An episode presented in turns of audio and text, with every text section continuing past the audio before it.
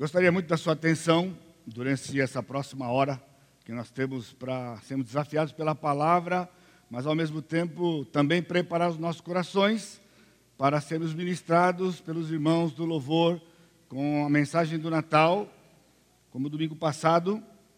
E eu orava sobre este momento e eu gostaria mesmo que você pudesse desfrutar desse tempo e eu tenho pedido a Deus que Ele me conceda a graça de transmitir para os irmãos, à medida que eu exponho certas verdades, e algumas delas são verdades no meu coração, com, a mesma, com a mesma paixão com que eu abraço estas coisas à medida que eu as descubro na palavra, à medida que eu estudo, que eu medito. Então, com a mesma paixão que eu abraço estas verdades, eu gostaria de ter essa graça de Deus de transmitir para você, né? E que elas não fossem meras informações ou controvérsias, mas que você entendesse o foco principal né, de tudo aquilo que fazemos aqui nesta igreja, aqui neste lugar, que é apresentar dentro das Escrituras a pessoa e a obra do Senhor Jesus Cristo. Então, tem algumas semanas que eu venho pensando nesse momento que nós teríamos hoje à noite aqui, e raramente as minhas mensagens têm título, hoje é uma que tem título, e o título é um tanto quanto diferente, talvez, né? A mensagem de Natal não compartilhada. Pastor João Pedro, domingo passado, quando ele começou o tempo dele aqui, ele disse que quando o pastor Fábio começou a dar na escola dominical, ele ficou apreensivo, falou, ih, ele vai pregar a minha mensagem. Hoje foi minha vez, João. Sentei ali, quando o Sacha começou a dar aula dele, eu falei, ih, vai pregar a minha mensagem. Porque ele começou a falar sobre as distorções do Natal, mesmo no nosso meio, né? Porque quando nós pensamos em distorção do Natal, nós pensamos nos enfeites, nós pensamos na, no panetone, nós pensamos naquelas carnes, né? Que aquilo tudo é errado, porque o Natal, na verdade, é o nascimento do Senhor Jesus Cristo. Sim, é verdade. Porém, mesmo no nosso meio, numa igreja como a nossa, nós podemos cair no erro de não desfrutar da mensagem do Natal, e isso tem falado muito ao meu coração nos últimos anos e de uma maneira mais significativa nessas últimas semanas. Então eu gostaria realmente que você compartilhasse, e eu preciso que o Daniel me traga minha Bíblia lá, porque eu estou todo complicado aqui. Porque a tecnologia nos ajuda muito, irmãos, mas eu fiquei à tarde aqui, boa parte da tarde, trabalhando com a a parte tecnológica que muitas vezes eu não gosto de usar, não é? E aí então quando eu terminei tudo, está tudo prontinho, que eu vou passar para esse aqui, que é o que eu trago para trabalhar aqui, a internet pifou. Aí você imagina, até eu brinquei, vou ter que pegar no espírito hoje, porque não tem, não tem esboço. E então aquela correria, e vai daqui, vai dali, desce aqui, os equipamentos. Aí os universitários já chegam, né, para ajudar, ainda bem, eu louvo a Deus pela vida deles, né? Já resolveram aqui rapidinho e graças a Deus eu tenho aqui o esboço para que você possa acompanhar, porque tem muitas informações interessantes, algumas você vai ficar meio chocado, mas eu espero realmente que você não perca o foco do ponto central, que é a pessoa e obra de Jesus. Tá bem? Vamos orar, curva a sua cabeça, mais uma vez. Pai glorioso, o Senhor tem nos trazido aqui nesta noite para ministrar os nossos corações pela tua palavra a tua palavra que é a verdade, para nos desafiar com respeito à pessoa do nosso Senhor Jesus Cristo, teu Filho. Aquele que veio, se tornou como nós, viveu sem pecado e morreu no nosso lugar, pagando assim o preço da nossa salvação. Eu te louvo pela pessoa do Senhor Jesus Cristo, te louvo pela pessoa do teu Santo Espírito que habita em nós, que é o nosso ensinador é aquele quem revela para nós, nos faz entender a tua palavra. Portanto, que hoje à noite nós saiamos daqui edificados e transformados nos nossos pensamentos e corações com respeito a esta época tão importante, a época do Natal. E eu te bendigo e te louvo no precioso nome de Jesus, meu Senhor e Salvador. Amém, Senhor. Amém. Então vamos lá. Todo o Velho Testamento, opa, todo o Velho Testamento tem como propósito nos dar informações sobre a vinda, a vida e o caráter do Messias. Hoje, no Novo Testamento, nós sabemos, sabemos que a vinda não seria apenas uma vinda, mas duas vindas. Uma que já aconteceu quando ele veio aqui a este mundo, nasceu lá em Belém, e a segunda vinda que ele promete, ele vai voltar para nos buscar, para buscar aqueles que foram impactados pela sua primeira vinda e chegaram ao ponto de reconhecer o seu estado pecador e se render aos pés do Senhor Jesus Cristo. Então, todas essas informações de todo o Velho Testamento, composto de 39 livros, ela começa com a simples informação de que Jesus seria um membro da raça humana. Lá no jardim, quando o, pastor Sacha falou hoje de manhã, né, capítulo 1, capítulo 2, então, aliás, na, no velório do irmão Clóvis, na semana, sobre Gênesis capítulo 1, capítulo 2, a grande tragédia do capítulo 3, mas em meio àquele dia sombrio, quando o homem vira as costas para o Senhor e decide voluntariamente se submeter ao diabo, obedecendo assim ao diabo, né, rejeitando a verdade de Deus de que eles morreriam. Então, em meio àquela situação, quando o Senhor aparece para conversar com Adão e Eva, então ele promete para Adão e também para Satanás de que o descendente da mulher iria pisar a cabeça dela, da serpente, no caso de Satanás, né, e o, o que ocorreu lá na cruz. Então, esta informação de que Gênesis 3,15 é a primeira informação profética a respeito do Messias, é unânime entre os teólogos estudiosos, eles não têm divergências com respeito a isso. Ok? Mais tarde vem a informação aqui em Gênesis capítulo 12, Gênesis capítulo 12, nós temos quando o Senhor separa Abraão, um caldeu, e o manda para uma terra distante, que é então a terra da Palestina, que nós conhecemos hoje. No capítulo 12, ele disse: Ora, disse o Senhor a Abraão, no versículo 1: Sai da tua terra, da tua parentela e da casa de teu pai, e vai para a terra que te mostrarei. De ti farei uma grande nação, e te abençoarei, e te engrandecerei o nome. Se tu uma bênção abençoarei os que te abençoarem, amaldiçoarei os que te amaldiçoarem, em ti serão benditas todas as famílias da terra. Então, chamando este homem agora, não somente ele seria um membro da raça humana, uma, uma informação genérica dada lá no jardim, agora que ele seria de uma raça determinada, uma raça criada pelo próprio Deus a partir desse homem que era um caldeu, levando para uma terra distante, e lá então o Senhor dá um filho para ele, o primeiro judeu, Isaac. E então, Isaac é o, o, o, filho da promessa, e então o Velho Testamento começa a contar a história do povo de Israel e, e ampliando, ampliando né, as profecias a respeito deste Messias que viria um dia, que nós sabíamos então que era um membro da raça humana e também da raça dos judeus. Né? Então, nós temos agora a história do povo de Israel. E uma coisa que muitos não têm assim, não se dá muita atenção, é de que a história do povo de Israel era uma história que apontava para o Messias. Então, não confundamos as profecias ao longo dos séculos através do povo de Israel, apontando para o Messias judeu que viria mas os detalhes da história que estão narrados na Escritura, e aqui eu quero que você fique bem focalizado, porque é um ponto-chave para aquilo que nós vamos ver hoje à noite.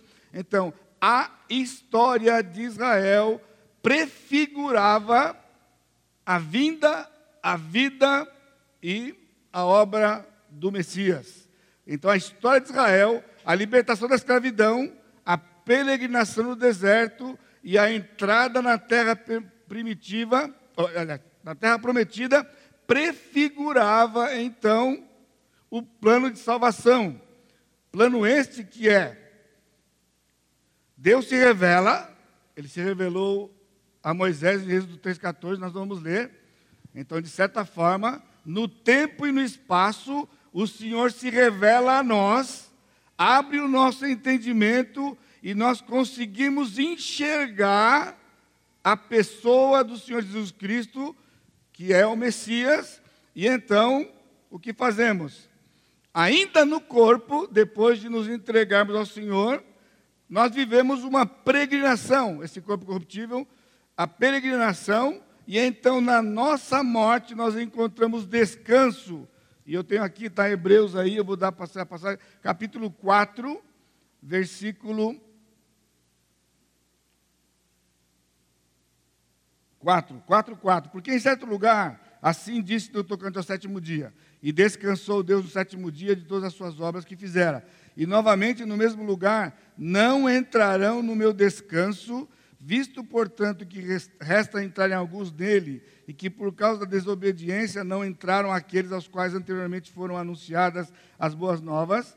De novo determina certo dia, hoje, falando por Davi muito tempo depois, segundo segundo antes fora declarado: Hoje, se ouvides a sua voz, não endureçais os vossos corações. Ora, se Josué lhes houvesse dado descanso, não falaria posteriormente a respeito de outro dia. Portanto, resta um repouso para o povo de Deus. Então, aqui em poucos versículos, ele está dando todo um resumo do Velho Testamento, é, usando como exemplo ali o povo de Israel, Israel saiu do Egito, Israel entrou na, na, na, no deserto para peregrinar. Na verdade, seria, seria uma, uma viagem de mais ou menos três meses, que se estendeu para dois anos, porque eles ficaram um ano mais ou menos parados lá no Monte, no Monte Sinai para receber as leis e organizar a nação.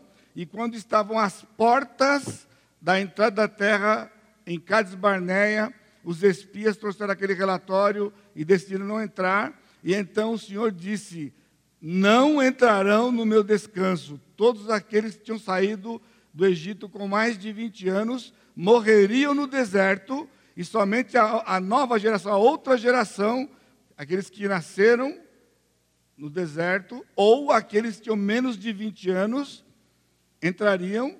Então, Porém, com a incredulidade do povo de Israel, ele prometeu agora um outro o descanso quando Josué conquistou a terra. Mas o povo de Israel, novamente, com a sua infidelidade, o descanso não foi alcançado. Por isso, o escritor de Hebreus, usando a história de Israel, ele fala de um outro descanso, que na verdade é o descanso que o Senhor Jesus Cristo preparou e que nós vamos nos apropriar no momento da nossa morte. Aliás, é um é até um, uma frase feita, um chavão no nosso meio. Estou dizendo como seres humanos, né? Quando alguém está doente, está sofrendo, e então a pessoa morre, né? O consolo de uns para com os outros é, puxa, ainda bem, descansou, né? Descansou, né? não vai sofrer, descansou. Essa é uma expectativa que todos têm. Na verdade, as religiões se multiplicam, acredite você, em torno desse descanso. É provável, é possível que haja entre nós aqui pessoas cansadas. E como tudo na vida, né? A pior, a pior situação, o pior cenário é aquele cenário que a pessoa não enxerga, não é? Então é você estar cansado e não admitir que está cansado. E achar que você não está cansado. E continuar vivendo como se você estivesse totalmente descansado, não é? E o descanso nós sabemos só há no Senhor Jesus Cristo, ok? Então, mas a mesma história agora, né, prefigura a vinda, a vida e a obra do Messias aqui na terra. Então, ao mesmo tempo que o Velho Testamento conta a história de um povo, a história de Israel é a história de salvação e por apontar ao Senhor Jesus Cristo, praticamente a, a, todo esse, esse, esse desenvolvimento histórico do povo de Israel era também aquilo que o Senhor Jesus Cristo, o Messias, viveria aqui na terra, e nós só vamos saber isso por causa das informações do Novo Testamento. Êxodo capítulo 23, tem uma informação interessante, que já tem anos que ela sempre mexe com o meu coração, e eu tenho feito vários estudos nessas passagens aqui. Então eu queria ler com você Gênesis, oh, desculpa, Êxodo 23, de 14 a 19.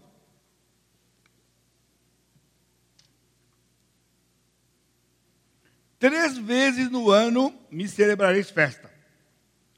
Guardarás a festa dos pães asmos, sete dias comerás pães asmos, como te ordenei, ao tempo apontado no mês de Abibe, que no nosso caso é março, abril, porque nele saíste do Egito. Ninguém apareça de mãos vazias perante mim. Guardarás a festa da cega, dos primeiros frutos do teu trabalho que houveres semeado no campo, e a festa da colheita, a saída do ano, quando recolheres no campo o fruto do teu trabalho. Três vezes no ano todo homem aparecerá diante do Senhor Deus, e aí fala para não oferecer sangue, as primícias, é, não podia oferecer sangue com pão levedado, não é? Então ele fala: as primícias dos frutos da tua terra trarás à casa do Senhor. Enfim, então três festas que nós sabemos do desenvolvimento histórico de Israel, que era a Páscoa, no mês de março, abril, que é esse mês de Abibe. 50 dias depois da Páscoa, então a festa das semanas, que é a festa das primícias, era a festa do Pentecostes, e a festa da colheita era a, a terceira festa que aconteceria no mês de setembro, outubro, chamada a festa dos tabernáculos. Então, como você está aí, Páscoa, Pentecostes e tabernáculos. Páscoa e Pentecostes, nós associamos a sua morte e inauguração da igreja prevista por Cristo em Mateus 16, 18, que eu também não vou ler. O Senhor Jesus, conversando com Pedro, ele diz para Pedro, né? Tu és Pedro, sobre esta pedra, que era o Senhor Jesus Cristo, eu vou edificar a minha igreja e as portas do inferno não prevalecerão contra ela. Então, 50 dias após a, a ressurreição, o Senhor, Jesus Cristo, o Senhor Jesus Cristo, através da descida do Espírito Santo, ele batiza espiritualmente aqueles homens, aqueles apóstolos, aqueles irmãos, inaugura assim a igreja do Senhor Jesus Cristo em plena Jerusalém. E tabernáculos, ou seja, nós vimos que Páscoa, Pentecostes, nós comemoramos todo ano, não é? Pentecostes não com tanta, com tanta ênfase, não é? Porém, o fato de nos reunirmos no domingo, né? Então significa que nós nos reunimos para nos lembrar da ressurreição do Jesus e também porque a igreja primitiva se reunia no domingo, porque ela foi inaugurada num domingo Aqui é uma informação importante, se eu tivesse tempo para poder explicar para vocês, né? É uma apologia contra a falsa acusação de que nós guardamos o domingo por causa de Constantino e NNN aqui, não é? Nós guardamos o domingo porque a igreja primitiva guardava o domingo, a igreja foi inaugurada num domingo. No primeiro dia da semana, o Espírito Santo desceu sobre eles, Atos capítulo 2, e ali começou a igreja do Senhor Jesus Cristo, que era exatos 50 dias da Páscoa, cumprindo a, profe a, profecia na vida de Israel da festa que eles faziam já por, por séculos, né, chamada a festa das primícias. Aí a minha pergunta é: e tabernáculos? Né? Tabernáculos era a terceira festa. Israel fez ele, durante todo o tempo do deserto e até a entrada nos dias de Josué, eles guardavam a festa de tabernáculos. A minha pergunta é: se tudo no Velho Testamento aponta para o Messias, por que não a festa dos tabernáculos? Que era uma festa obrigatória, como está aqui, escrito aqui. Três vezes no ano, todo judeu tinha que se apresentar diante do Senhor, era festa obrigatória e pena de morte para quem não comparecesse diante do Senhor. Então não era uma coisa. Já pensou se fosse assim aqui? Você não vem no culto, morreu. Né? Não, mas a gente dá uma colher de chá para você. ok? mas você imagina naquela época, não, não se apresentava diante do Senhor, morria. Né? O que era esta festa? Veja comigo Levítico capítulo 23. Levítico capítulo 23.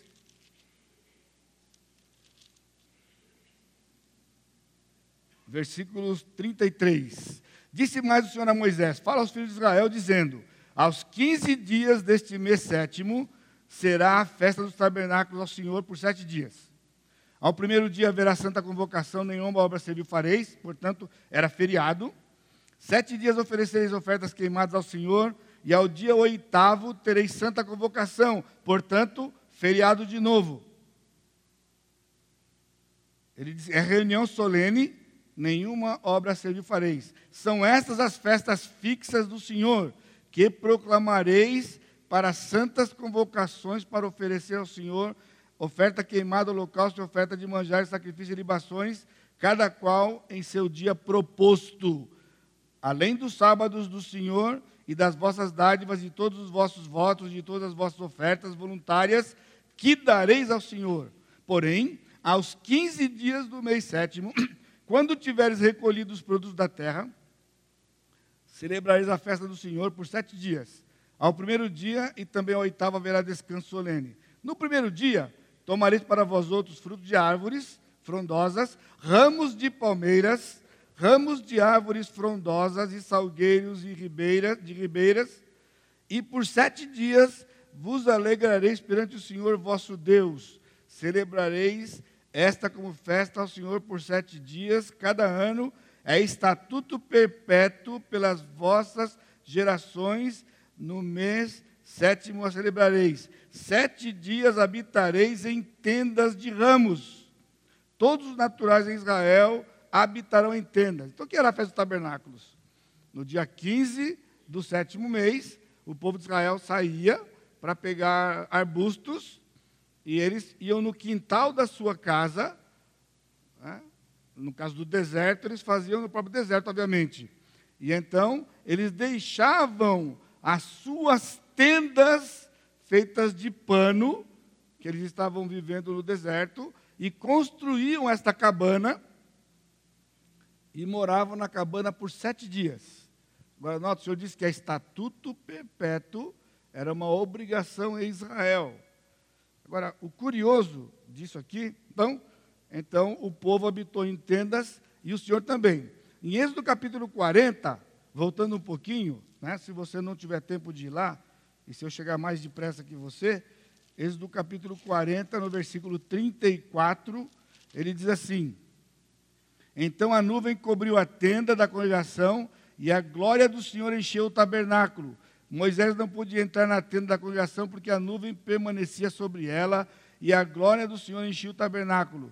Quando a nuvem se levantava de sobre o tabernáculo, os filhos de Israel caminhavam avante em todas as suas jornadas. Se a nuvem, porém, não se levantava, não caminhavam até o dia em que ela se levantava.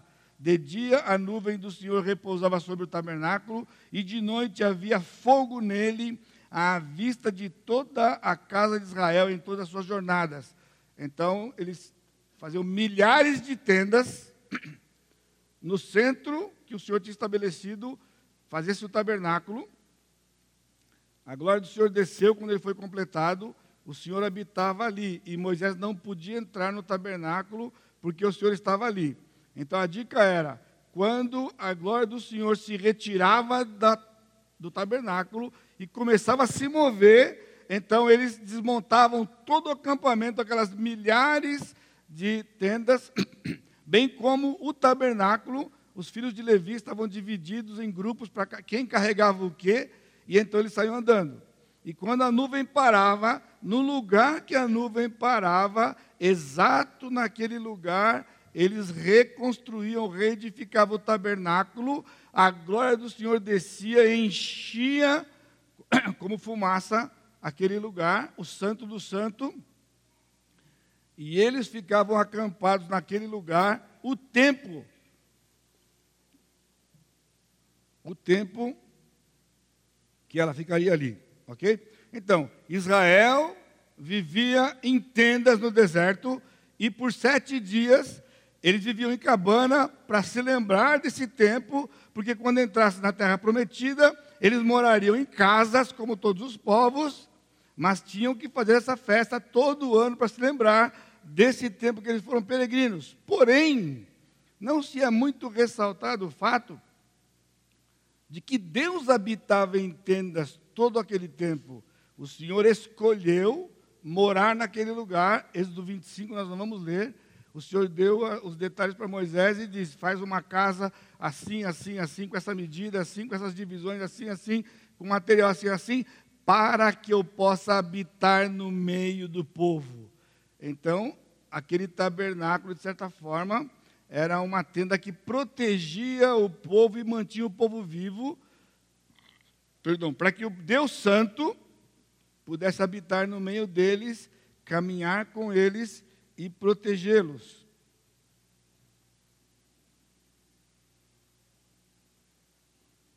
Vamos lá. Infelizmente, tabernáculo foi uma festa abandonada muito cedo pelos judeus. Você já chegou em Neemias 8? Ainda não, nós vamos, nós vamos pegar aí na próxima.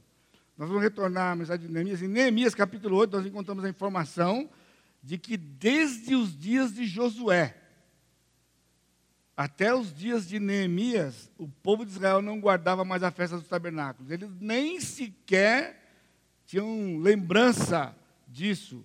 Nós estamos faz, falando de 1440 até 500, até 400 e alguma coisa. Mil anos o povo de Israel não observava mais esta festa.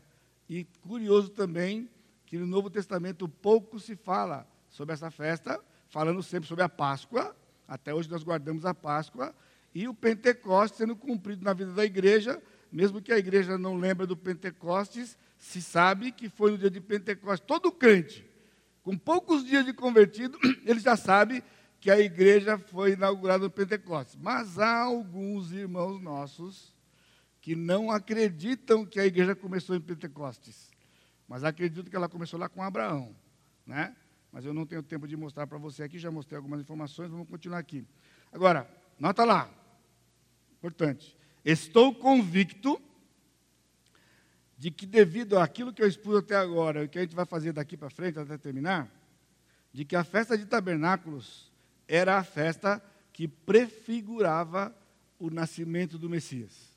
Ou seja, a Páscoa apontava para a morte do Messias, o Pentecostes para o início do outro povo que o Senhor criaria em substituição ao povo de Israel para proclamar a sua mensagem às nações, fazendo uma ponte então das primícias de, de, de, dos frutos de Israel com a, a, a, igreja do Senhor que seria inaugurada em Atos capítulo 2, né?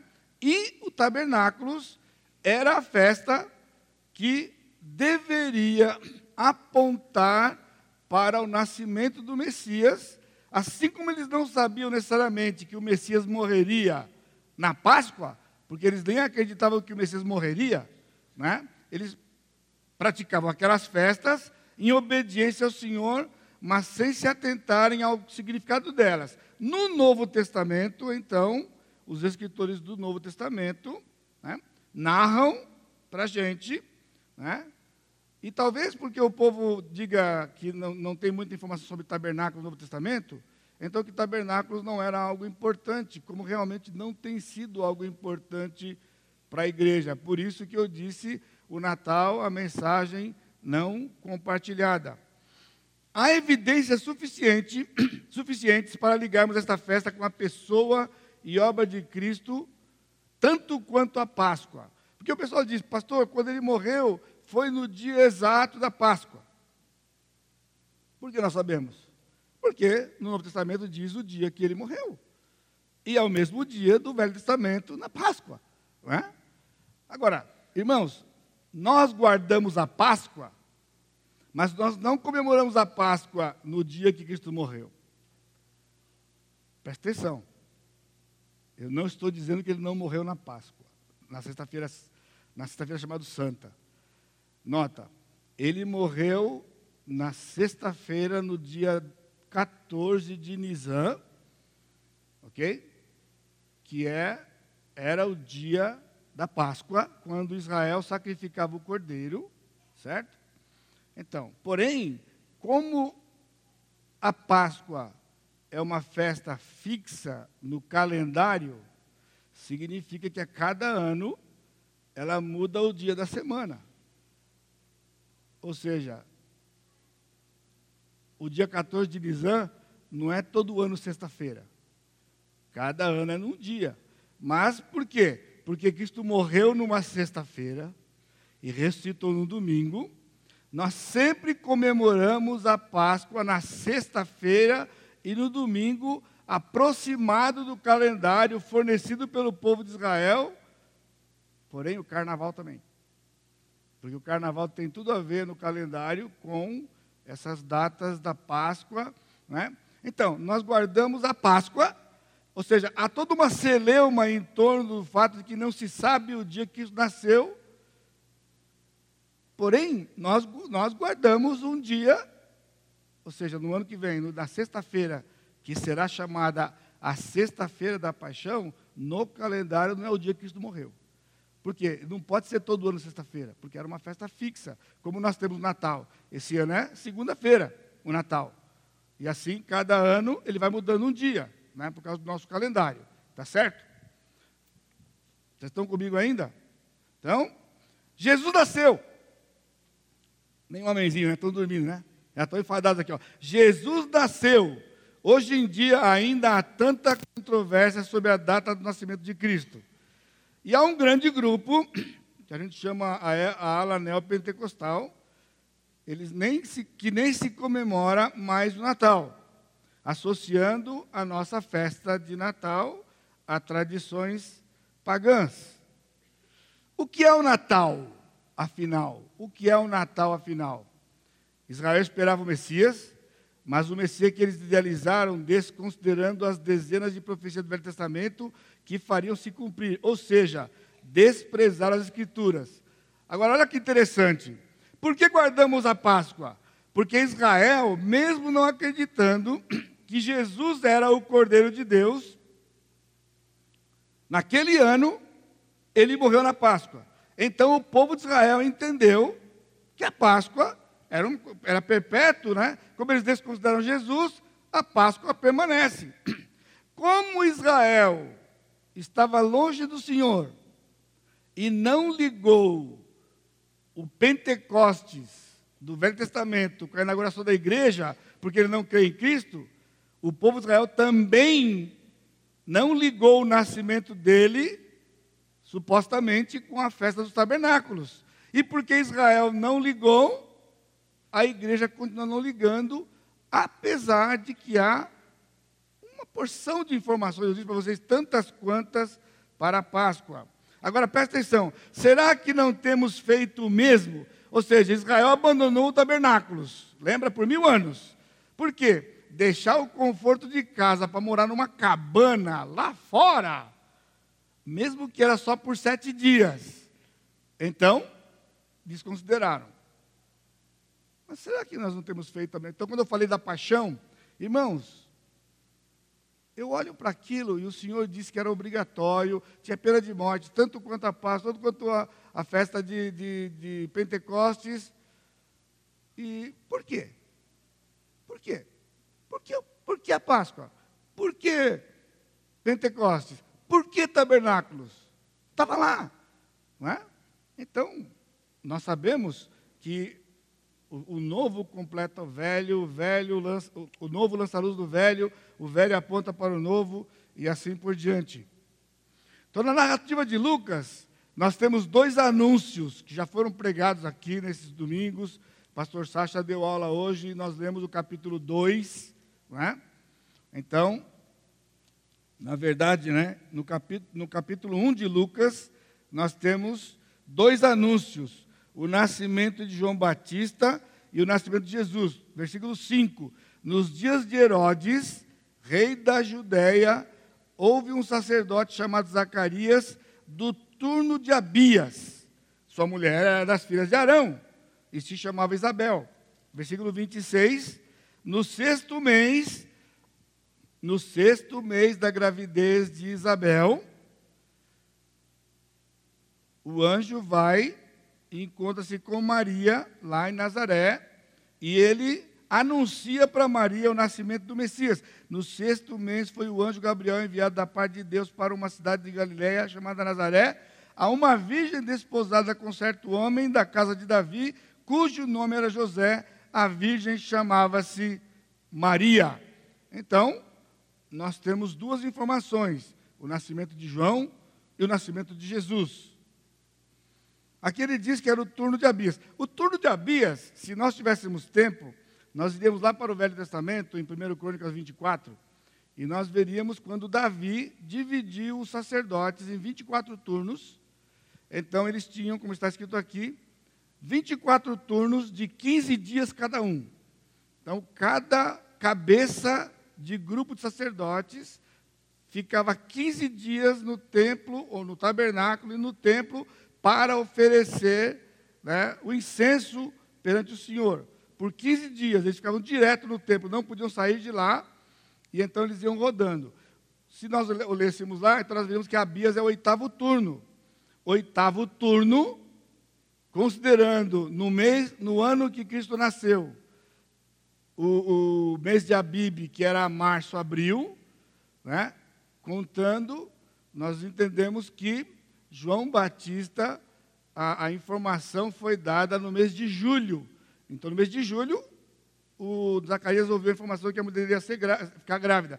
Seis meses depois, versículo 26, quando Maria recebe a informação, era janeiro. Agora, presta atenção na data. Janeiro de 7 antes de Cristo. Então, você vai lembrar, você vai saber isso aqui no final se eu conseguir chegar lá. Janeiro do ano 7 a.C., então, é anunciado o nascimento de Jesus. Isabel estava grávida de João Batista por seis meses. Então, João vai nascer em abril. João nasce em abril. E Jesus, seis meses depois, no mês de outubro, que era a festa dos tabernáculos. Né? Agora vamos continuar rapidinho aqui.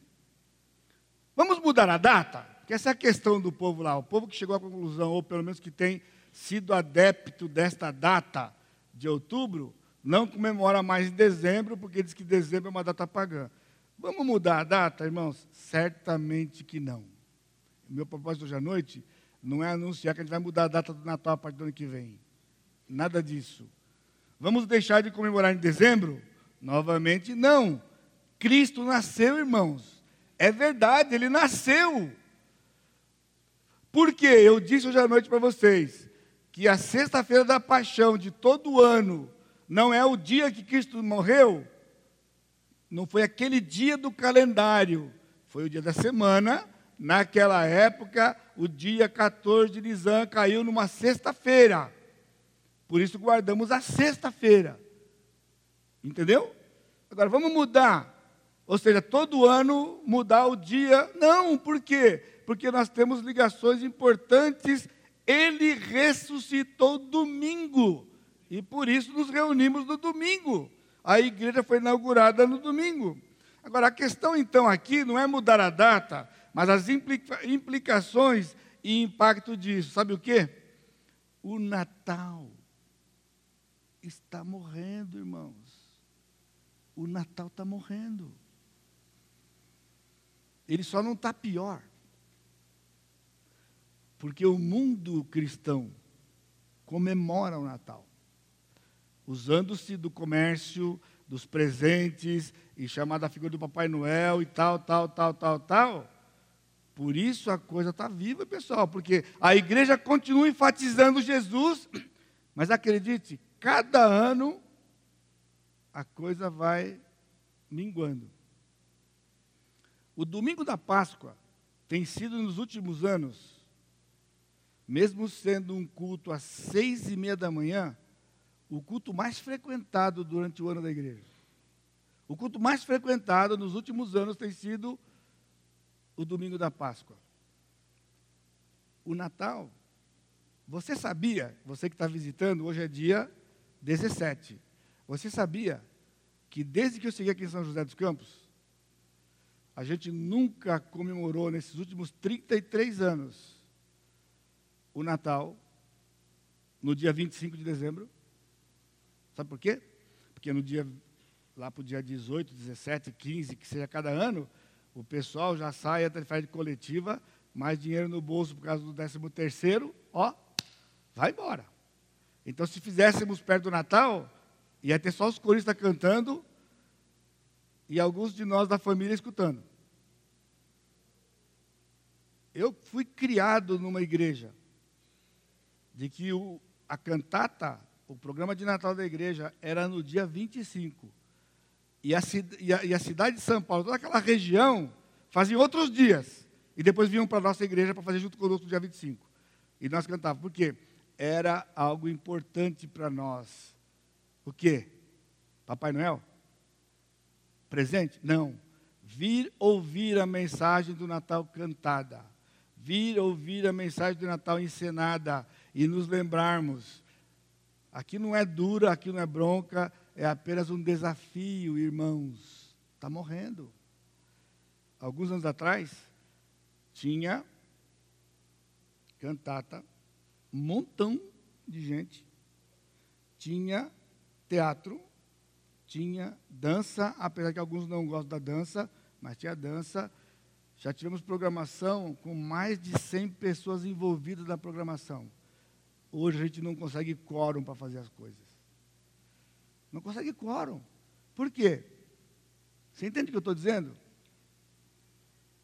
Ou seja, quem não está na programação, mas foi comprar presente, foi no shopping, levou o filho para sentar no colo do Papai Noel, para tirar fotografia. Tudo normal. Mas a comemoração do verdadeiro Natal, só alguns poucos. Ah, mas o pessoal vai comemorar com a família.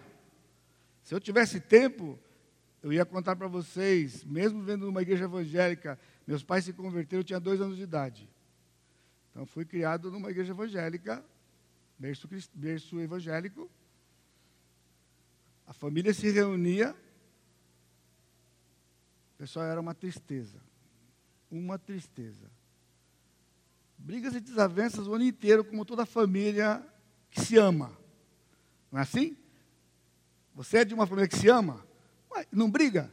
Mas no Natal é trégua, é tempo de fazer trégua, abraçar, beijar, comer carne juntos e passar a noite juntos. Alguns aproveitam para dar uma enchida no caneco um pouquinho, né? E aí fica meio assim, né? Entendeu? Agora estou falando de crentes, pessoal. Eu não tenho nada a ver com quem não é crente nesse aspecto aqui.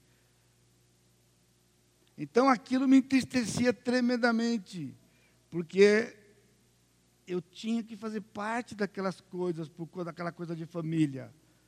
Agora, irmãos, Jesus nem era lembrado. Nem era lembrado. Então, não sou melhor que ninguém, mas tinha no coração esse pesar. Eu tomei um propósito. Eu me casei com Dona Eliana no dia 12 de dezembro. E a partir daquele ano, toda a véspera de Natal, eu reuni a minha família, eu, meu irmão, minha irmã, com seus cônjuges, né? E aí começaram a vir os nossos filhos e nós nos reuníamos para nos lembrar do nosso Senhor Jesus Cristo. Então, havia leitura da palavra, desses textos que falam de Jesus. A gente compartilhava cada um do que tinha acontecido durante o ano a gente passava um tempo de oração, depois comíamos as comidas que Deus tinha nos dado como um, um agradecimento da fartura que Ele nos abençoava ao longo do ano, com o trabalho e aí tá, tá, tá, tá, tá, tá. Os presentes das crianças. Irmãos, é maravilhoso, é precioso. Quantos de vocês, no próximo, no próximo domingo, você vai estar com sua família? que não tem nada errado. É um tempo de confraternização realmente, mas que a pessoa central daquele encontro vai ser o Senhor Jesus Cristo. Você está entendendo o que eu estou dizendo? Que a coisa está acabando? E a gente fala, ah, porque a família é uma boa parte, ou então a parte do evangélico. A gente dá uma desculpaiada toda. Meu desafio para você não é arrumar confusão, mas faça aquilo que está na sua responsabilidade. Nunca arrumei problema com a minha família, que até hoje o pessoal faz mais ou menos assim, mas eu tenho um propósito. Quando eu tiver a minha família, vai ser diferente. Vai ser como a Bíblia diz. É o máximo que eu podia fazer. E é só o meu desafio para você. Quantos de vocês são cabeça de família aqui? Por que, que você não pode tomar uma posição em relação ao nosso Deus? Sabe por quê? Porque o Natal, embora nós saibamos o verdadeiro significado do Natal, não é uma data importante para nós, como a Páscoa é importante para nós. Uma história linda, então a gente relembra, né? Todo ano. Uma história linda, cheia de emoções. Mas será que o objetivo de Deus de deixar essa narrativa dos evangelhos assim, dos evangelhos, é, era para sermos afetados pela nossa emoção?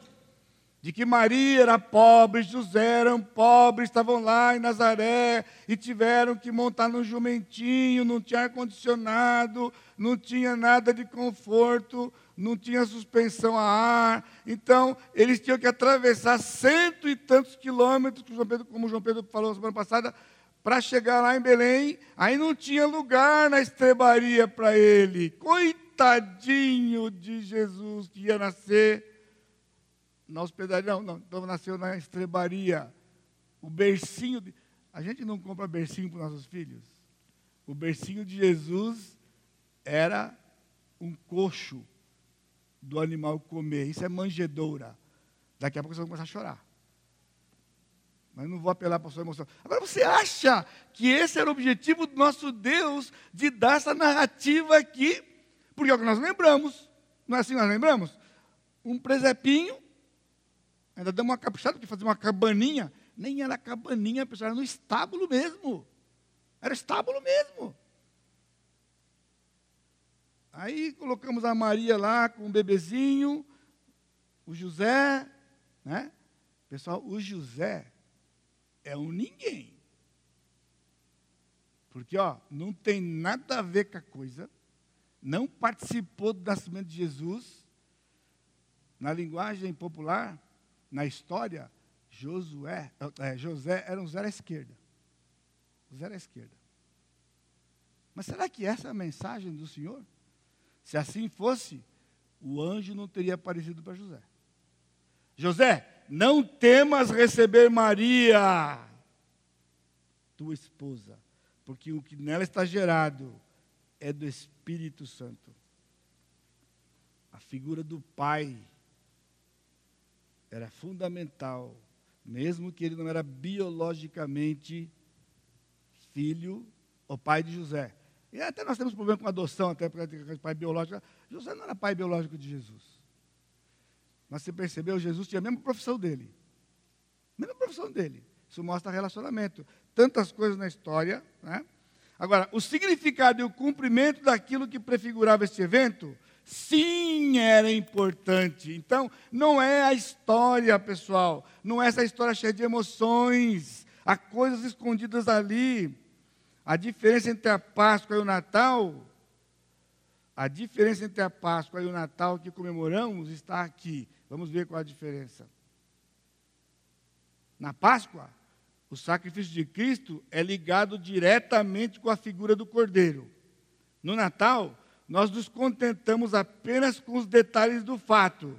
Uma criança, a viagem de Maria, os magos, Herodes, os anjos e os pastores. Desde que eu me entendo por gente, todo Natal. É isso que é mencionado, é isso que é destacado. É isso aqui. Você está entendendo? A Páscoa liga a cruz com o cordeiro, com o sacrifício. O nascimento de Jesus não liga com nada. E aí fica aquela briga, né? Entre os próprios crentes, da importância do nascimento de Jesus, a importância, mas como que nós fazemos isto? Lembrando de uma criança? Uma boa parte do, uma boa parte do segmento do, do, dos, dos, cristãos, né? até hoje acredita nele como uma criança. Uma criança no colo da mãe. O que é uma criança no colo da mãe? Um ser completamente indefeso. Gira tudo em torno da mãe. Até hoje. Depois de dois mil anos, ele não cresceu. Continua sendo aquela criancinha na manjedoura. Tudo bem, foi um fato, ele nasceu como uma criança. Sim! Agora, você sabe por que ele nasceu como uma criança? Muitos de vocês não sabem. Ora, se o ponto crucial era a cruz, então por que ele não apareceu adulto? Foi lá, reuniu os discípulos, pregou a mesma mensagem, ensinou tudo que ele ensinou e morreu na cruz. Por quê? Ele tinha que nascer, irmãos. Não tem cruz se não tem Natal. Não tem cruz. Tirar o Natal do cenário é colocar uma cruz sem sentido. Então nós temos aqui peças de um quebra-cabeça, todos sem nexo, sem juntar aqui, e isso afeta a vida cristã de muitos de nós, muitos de nós. Três aspectos, no tempo que eu tenho, fundamentais no evento. Narrativa de João, Evangelho de João, capítulo 1, versículo 14. E o Verbo se fez carne e habitou entre nós, cheio de graça e de verdade, e vimos a sua glória, glória como do unigênito do Pai. Todo Natal, a gente ouve a narrativa de Mateus, e ouve a narrativa de Lucas. Raramente a narrativa de João. E nunca a de Marcos, porque Marcos não tem narrativa. Marcos não narra o nascimento de Jesus, então não precisa, não precisa mesmo. Mas João narra, mas a gente não lê, a gente não enfatiza. Olha o que está escrito aqui. E o Verbo se fez carne e habitou entre nós. João 1 não faz parte da nossa comemoração. Não é uma mensagem que compartilhamos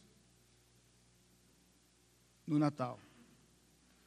Habitar aqui, o verbo se fez carne, habitou, é a palavra grega que a tradução seria tabernacular.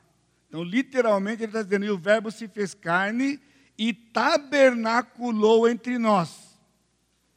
Ele tabernaculou entre nós. Cheio de graça e de verdade. Você entende por que não se fala do, do, do, da narrativa de João? Porque ela é sintética e uma informação completamente sem sentido diante da de Lucas e Mateus. Tanto quanto Israel, o que Israel fez no Velho Testamento, nós temos feito no Novo exatamente a mesma coisa. Exatamente igual. Não damos importância e depois dizemos que não há informação no Novo. Era uma habitação provisória de humilhação, sem formosura, à semelhança do tabernáculo. Nós estudamos o livro de Êxodo recentemente. E aquelas, o tabernáculo, a cobertura do tabernáculo, tinha várias coberturas.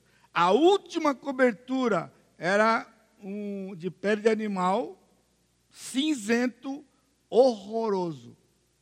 Horroroso. De qualquer lugar do arraial, milhares de tendas, quando eles olhavam para o tabernáculo, eles enxergavam de longe aquele lugar que não tinha menor aparência mas naquele lugar estava Deus, estava Jeová, estava lá a segunda pessoa da Trindade estava lá. No Novo Testamento, Jesus tomou uma forma como a nossa, ele não se destacava dos outros. Na cruz, ele ficou completamente desfigurado. Isaías diz, né? Nada o atrai, nada atraía a gente a ele. ainda na literalidade, quando ele dizia o verbo se fez carne, literalmente é e o verbo tornou-se carne. Então João está dizendo que Jesus passou a ser uma coisa que ele nunca tinha sido. Ele passou a ter um corpo, um tabernáculo, uma aparência que todos podíamos ver, em que ele moraria temporariamente. Se teria que se desenvolver, teria que aprender a estudar, aprender a ler, tudo ele tinha que fazer como nós. Ele tornou-se, ele não era assim. No livro de Romanos, no capítulo 1, quando o Paulo vai falar sobre a divindade de Jesus, a sua humanidade, ele pinça as palavras com cuidado. Quando ele fala que ele era da descendência de Davi, ele usa a mesma palavra, o mesmo verbo. Ele tornou-se, ele era Deus desde a eternidade, mas tornou-se da descendência de Davi. Ele passou a existir no tempo e no espaço como ele nunca tinha vivido. Segundo aspecto, a aliança com Davi. Irmãos, isso aqui realmente é algo marcante para nós, uma passagem que nós conhecemos, nós citamos, mas não ligamos com o nascimento de Jesus, segundo Samuel capítulo 7, versículos 11 a 13. Desde o dia em que mandei houvesse juízes sobre o meu povo de Israel, dar-te-ei, porém, descanso de todos os seus inimigos, também o Senhor te faz saber que Ele mesmo te fará casa. Quando teus dias se cumprirem e descansares com teus pais, então farei levantar depois de ti o teu descendente, que procederá de ti, e estabelecerei o seu reino. Este edificará uma casa ao meu nome, e eu estabelecerei para sempre o trono do seu reino. Eu lhe serei por pai, e ele me será por filho se vier a transgredir, castigá-lo-ei com varas de homens e com açoites de filhos de homens. Todos sabemos, todos os teólogos sabem que ele está falando aqui, ao mesmo tempo de Salomão, ao mesmo tempo de, de, de Jesus, aquilo que é chamado uma profecia com dupla referência. Mas o texto começa quando Davi quis construir um templo para o Senhor, de pedras, suntuoso, com ouro, grande, como esse que foi construído em São Paulo. Lá. Ali as medidas são as mesmas. E o pessoal que vai ficar impressionado. Vocês não têm noção do que foi que Salomão construiu. O que Salomão construiu, pessoal, você é pobre. Diante do que ele construiu. Então Davi queria construir Disse o rei ao profeta Natã: Olha, eu moro em casa de cedros e a casa de Deus se acha numa tenda. Disse Natã ao rei: Vai, faze tudo quanto está no teu coração, porque o Senhor é contigo. Porém, naquela mesma noite veio a palavra do Senhor a Natã dizendo: Vai e diz a meu servo Davi: Assim diz o Senhor: Edificar-me-ás tu casa para minha habitação?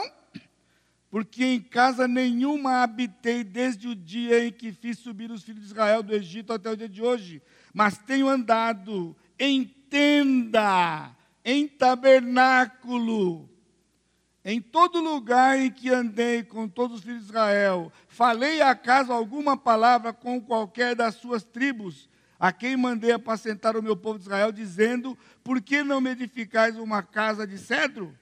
Agora, pois, assim dirás ao meu servo Davi: Assim diz o Senhor dos Exércitos: Tomei-te da, da malhada de trás das ovelhas para que fosses príncipe sobre o meu povo. E o Senhor, então, no texto que eu já li, ele disse: Eu vou fazer uma casa para você. Eu vou fazer uma casa para você. Agora, sabe que casa é essa? Que os teólogos não mencionam. Quando ele diz: Eu te farei casa, esta casa era o corpo do Senhor Jesus Cristo. O Senhor Jesus Cristo seria o corpo Seria a casa em que o Senhor habitaria. Ele não habitaria mais no templo, ele não habitaria mais numa casa feita por mãos, ele habitaria na casa que ele mesmo prepararia, que foi aquela que ele deu para Jesus quando Jesus nasceu. Então ele deu para Jesus um tabernáculo. Por isso ele não quis uma casa de pedra por Davi Porque Davi prefigurava o Messias, o Messias descendente dele, e ele disse: Eu vou dar para você uma casa, e esta casa era o corpo do Senhor Jesus Cristo.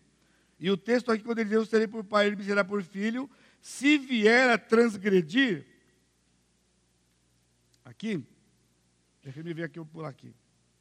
Habitação e aliança apontavam para um significado mais profundo, que também não faz parte das comemorações. Segundo Samuel, também o Senhor te fará saber que Ele mesmo te fará casa. Refere-se à descendência de Davi, particularmente à pessoa de Cristo. Cristo era a habitação de Deus entre os homens. Se vier a transgredir, é uma tradução em português, melhor é, mesmo no seu sofrimento pela iniquidade.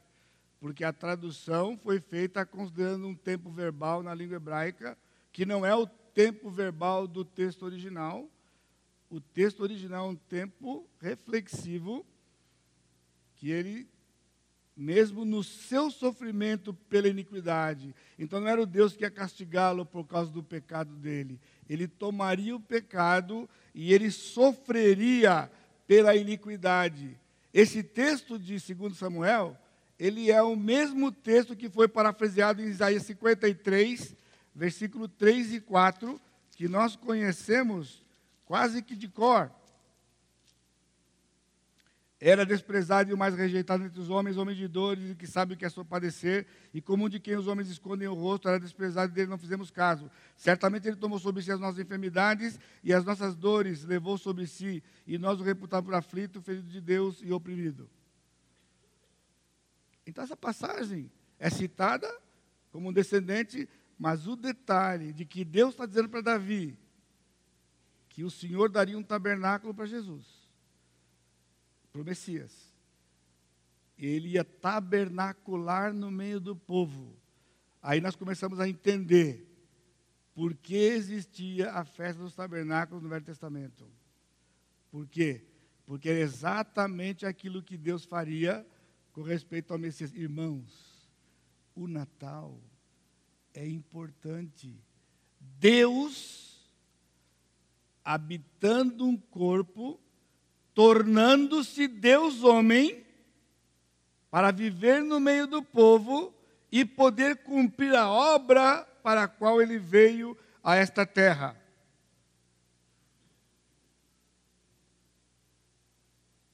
Isaías 9,6 é uma promessa que seria cumprida ao cumprir segundo Samuel 7,14. Quando ele diz, eu lhe serei por pai, me será por filho, então, nós vemos em Lucas 1, 32, do Novo Testamento, o cumprimento dessas profecias, ou seja, Isaías 53, Isaías 9, que fala, e a é, um menino se nos deu, o principado sobre Essa não é uma informação isolada, é uma informação construída sobre 2 Samuel, que fala do tabernáculo de Jesus, o mesmo em Atos capítulo 2, versículo 30. O Êxodo, terceiro destaque, o Êxodo e 40 anos de peregrinação. Josué 5, 6, nós vamos ler no Êxodo 35. Israel peregrinou 40 anos no deserto. Se a história de Israel prefigura o Messias, por que Israel peregrinou 40 anos? Não precisava 40 anos. Três meses ele faria aquela viagem. Um ano com segurança faria uma viagem. Mas demoraram 40 anos. Aí nós pensamos que é por causa do pecado do povo. Dureza. Agora, vamos, é assim. Deus queria levar o povo de Israel para a terra prometida em três meses, um ano, porque ele tinha planos de parar lá no Sinai e dar as leis para eles. E então, por causa da dureza do coração do povo, se esticou para 40 anos. É assim que você acredita? Pois não é assim que está na Escritura. Deus não muda porque o homem faz as presepadas dele. Você acha que quando Adão obedeceu o diabo, pegou Deus de surpresa? Então Deus planejou alguma coisa rapidinho ali. Eu não acreditava que se queria ser tão burro de fazer um negócio desse. Então deixa eu preparar rapidinho aqui um jeito de trazer esse cara para trás. Não. Já estava previsto. Sempre foi plano do Senhor de Israel peregrinar no deserto por 40 anos, porque 40 anos apontaria para o Messias como tudo. Deus habitou no tabernáculo 40 anos junto com Israel, nós já vimos. Lucas 2, de 1 a 2, decreto de César, o primeiro recenseamento quando Quirino era rei da Síria, esse decreto, e tem um monte, tem centenas de páginas escritas sobre esse episódio aí que tem, tem, não tem, nunca teve, tem, tem, não tem, nunca teve. Mas encontraram só. Desprezam, porque não faz parte da coisa, não é interesse. Quirino foi governador da Síria duas vezes. E a primeira vez, o primeiro decreto foi, ele fala assim, o primeiro recenseamento que ele fez. Então não pode ser no segundo reino. Porque ele fez um, depois fez outro. Esse primeiro foi no ano 7, 8, 7 a.C. No mês de outubro, Cristo nasceu. E o ano 7 a.C. era três anos antes da morte de Herodes. Herodes morreu no dia 11 de abril do 4 a.C. Cristo morreu dia 3 de abril de 33. Nós já vimos na escatologia isso? Está no livro lá. Ele entrou em Israel 30 de março de 33, morreu quatro dias depois. 3 de abril de 33, com 40 anos. Nasceu 7 anos de Cristo, morreu 33 depois. Se você pegar sua calculadora científica, 7 mais 33, 40. Jesus nasceu. É Deus conosco. Verdadeiramente homem, verdadeiramente Deus. Deus tornou-se homem para morrer. Sabe por que o Senhor nasceu lá em Belém? Porque se ele não nascesse, não tinha cruz, porque Deus não morre. Guarde isso no seu coração. Deus não morre. Por isso ele tinha que tornar-se homem. Ele tinha que assumir um tabernáculo provisório. Então ele vem com o objetivo de morrer por mim e por você. Então, tudo aquilo que nós pensamos do, da, da cruz, o pastor está usando essa expressão, né? O Natal é a razão da cruz. Porque senão não tinha cruz. Isso não é pregado para nós no Natal. Nas palavras de John Piper, no livro que ele escreveu, Uma Vida Voltada para Deus, para 120, ele diz: A morte foi a razão porque Cristo se tornou homem. Nasceu para morrer. A Páscoa é a razão do Natal.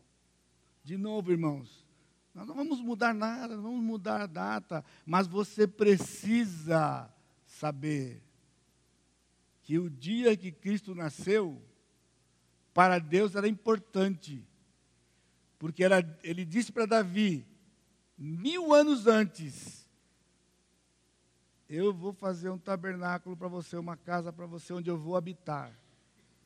E essa habitação é o Senhor Jesus Cristo. E quando Cristo nasceu, era Deus tornando-se carne e tabernacular entre nós e ficar entre nós. O número 40 é interessante porque 40 dias que isso foi tentado e ele foi assunto aos céus 40 dias depois que ele ressuscitou. Então, irmãos, quando você estiver ouvindo a música hoje à noite, né, que são contados pela, por aqueles detalhes da história, lembre-se, na sua graça infinita, no seu amor profundo e sem igual, o Senhor tornou-se homem. E um dia, ele passou a viver num tabernáculo, para que ele pudesse então morrer por nós. Então, quando você estiver lendo o Velho Testamento, ou a parte daquela coisa de que porque não é o dia, porque não sei. Então, mesmo que você não vá acreditar em tudo que eu disse para você,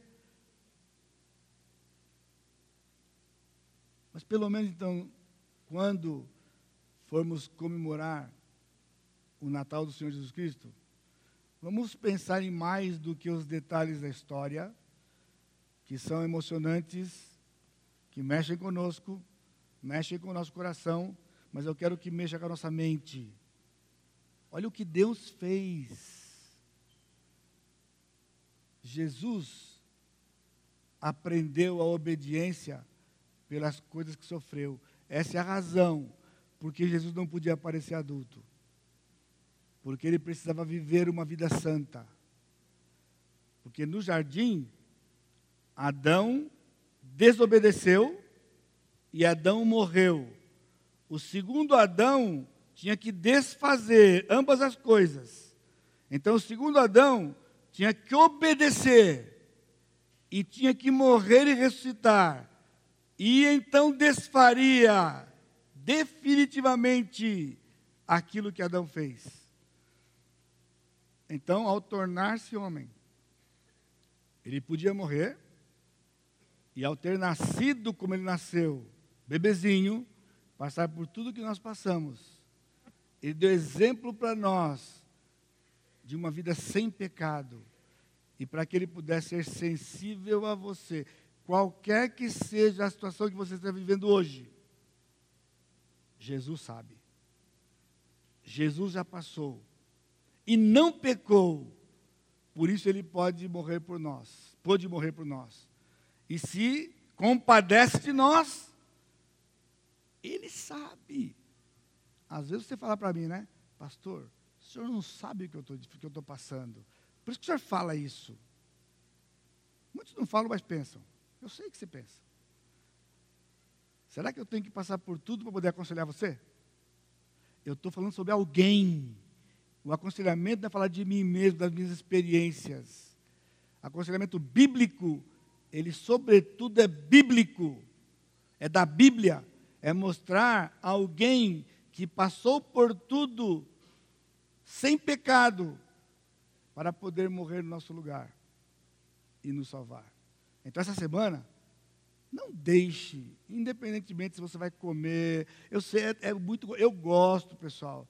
Eu sou que nem o pastor Fábio. Churrasco eu faço o ano inteiro. Para quem quiser. Me pede, no meu grupo sabia.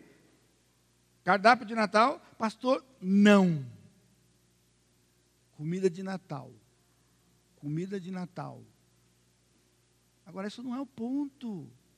Então, pega um pouco daquele tempo lá, reúne o povo, lê a palavra, dá o seu testemunho. Se você está junto com pessoas que não creem no que você crê, não tem problema, você não vai ofender ninguém. Pede licença. Você me dá licença. Eu vou, posso ler um pedacinho da Bíblia para vocês, que fala de Jesus, e ler o texto de Lucas ou o texto de Mateus. Esse de João você vai ficar meio perdido para explicar. Mas lê o texto, diz para eles: Isso é Natal para mim. E é gostoso comer junto com vocês aqui. Ninguém está dizendo para você, vocês estão errados. Eu nunca disse, eu não sou assim, pessoal. Leia a palavra, faça uma oração. Amém? Curva sua cabeça. Amado Deus, obrigado, Pai porque o Senhor Jesus Cristo nasceu. Ele veio habitar entre nós, cheio de graça e de verdade, e nos trazer a salvação preciosa da qual desfrutamos. Pai, que estas verdades da Escritura possam aquecer os nossos corações